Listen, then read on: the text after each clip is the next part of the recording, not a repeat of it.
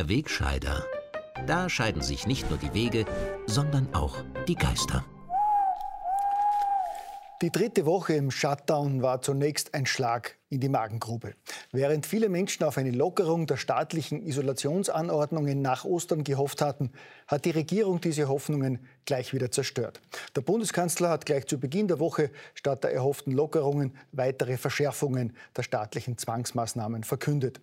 Für Hunderttausende Unternehmer und Arbeitnehmer war das eine Hiobsbotschaft. Sie stehen vor dem Ruin die Arbeitslosigkeit hat mit 560.000 Anmeldungen den Höchststand seit dem Zweiten Weltkrieg erreicht. Und immer mehr Bürger fragen sich, wie lange unser Wirtschaftssystem das noch aushalten kann.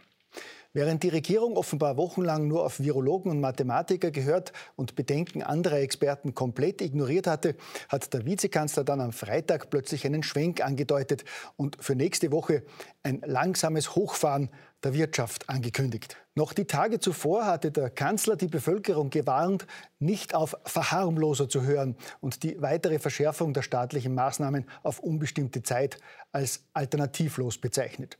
Zweifel sind nicht erlaubt. Kritische Stimmen und andere Expertenmeinungen wurden von der Regierung nicht gehört. Sogar mehrere Mitglieder des Beraterstabs haben off-Records beklagt, dass ihre Vorschläge kein Gehör finden. Vor der Kamera hat sich das aber keiner zu sagen getraut. Von Maulkorberlässen haben aber auch Ärzte und andere Insider im ganzen Land berichtet.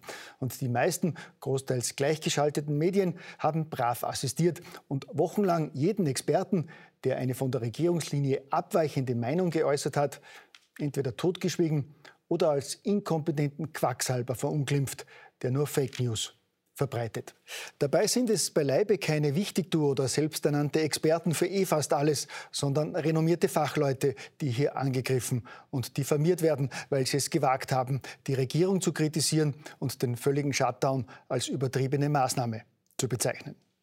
Bei den Kritikern handelt es sich etwa um den oberösterreichischen Virologen und Infektionsepidemiologen Professor Martin Adic, um den Infektionsexperten John Ioannidis, er ist Professor an der Stanford University, einer der meistzitierten Wissenschaftler weltweit, um den Virologen Professor Hendrik Streeck, er ist Leiter des Instituts für Virologie an der Uni Bonn, um den Infektionsepidemiologen Professor Sucharit Bhakti.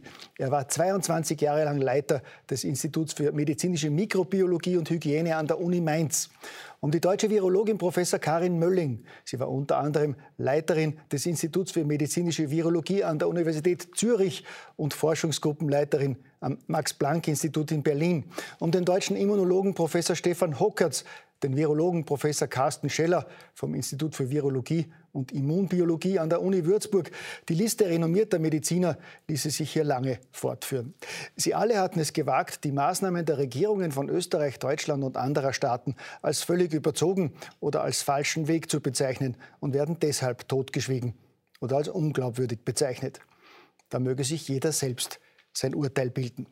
Doch nicht genug damit, dass die Bundesregierung die Expertise so vieler renommierter Fachleute in den Wind schlägt und bisher unbeirrt am völligen Shutdown festgehalten hat, fällt auch auf, dass die Entscheidung dafür offenbar viel zu lange aufgrund unreflektierter Zahlen aus Italien, falscher Zählweise und vielen Unbekannten getroffen wurde und bis jetzt nur auf den Ratschlägen von Virologen und Theoretikern basiert. Die Expertise von Epidemiologen, Psychologen, Ethikern und nicht zuletzt Ökonomen ist beim Erstellen der Maßnahmen bis jetzt gar nicht berücksichtigt worden.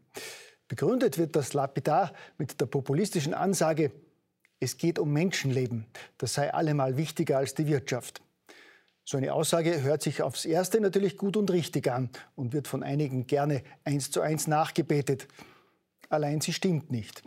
Denn man muss kein Wirtschaftsprofessor sein, um sich ausrechnen zu können, dass ein vom Shutdown verursachter Zusammenbruch der Wirtschaft weitaus größeren Schaden anrichtet als der gut gemeinte Schutz vor dem Virus. Mit anderen Worten, man hat den Eindruck, dass die Regierung hier zunächst mit Feuereifer ans Löschen eines Brandes gegangen ist, dabei aber den Punkt übersehen hat, an dem der Schaden durch die Löscharbeiten weit verheerender wird als das Feuer selbst. Darüber sind sich nicht nur die zuvor genannten Mediziner, sondern vor allem die Wirtschaftsexperten einig. Wie dramatisch die Lage ist, merkt man auch, wenn sonst stets besonnene Wirtschaftsforscher zu drastischen Worten greifen. Wenn jeder daheim bleibt, äh, dann kann sich zwar niemand mehr anstecken, außer die Leute, die äh, zu Hause mitsammen wohnen. Nur verhungert man dann und die, die krank sind, sind halt gestorben. Also das ist auch keine Lösung. Klarer kann man die Problematik nicht auf den Punkt bringen. Auch wenn schlichte Gemüter das nicht verstehen wollen und lieber weiterhin vordergründig Menschenleben gegen Wirtschaft auszuspielen versuchen. So hat mir etwa als Reaktion auf meinen Kommentar der Vorwoche eine Userin auf Facebook geschrieben, es ginge mir wohl nur ums Steigern des Bruttosozialprodukts ohne Rücksicht auf Verluste.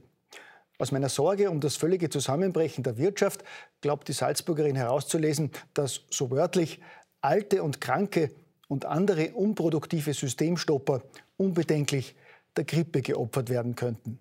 Nicht ohne mich dann noch zur Vorsicht zu mahnen, weil ich ja altersbedingt auch schon in die Risikogruppe falle. Einen Kommentar dazu erspare ich mir jetzt. Unabhängig von Stil und Niveau zeigt das Posting allerdings ganz klar auf, wie kurz manche Zeitgenossen denken und wie unreflektiert sie verlockend simple politische Parolen nachbeten. Und weil die Folgen eines Zusammenbruchs des Wirtschaftssystems oder auch nur einer schweren Weltwirtschaftskrise für einige offenbar schwer vorstellbar sind, möchte ich hier beispielgebend auf eine Aussage des zuvor schon erwähnten Virologen Martin Hadic im Servus TV Talk am Donnerstag verweisen.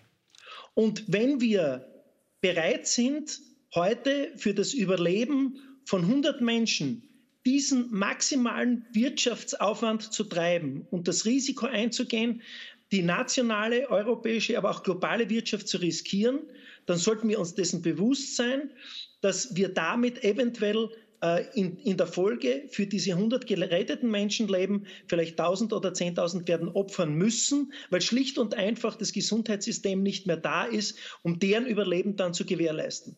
Möglicherweise haben ja auch Aussagen wie diese in den vergangenen Tagen dazu beigetragen, dass die Regierung in dieser Woche ihren Blickwinkel erweitert hat und innerhalb von vier Tagen die Wende vom Weg weiterer Verschärfungen und kontroverser Aktionen zum zumindest angedeuteten langsamen Wiederhochfahren der Wirtschaft geschafft hat. Es wäre zu unser aller Wohl, gell?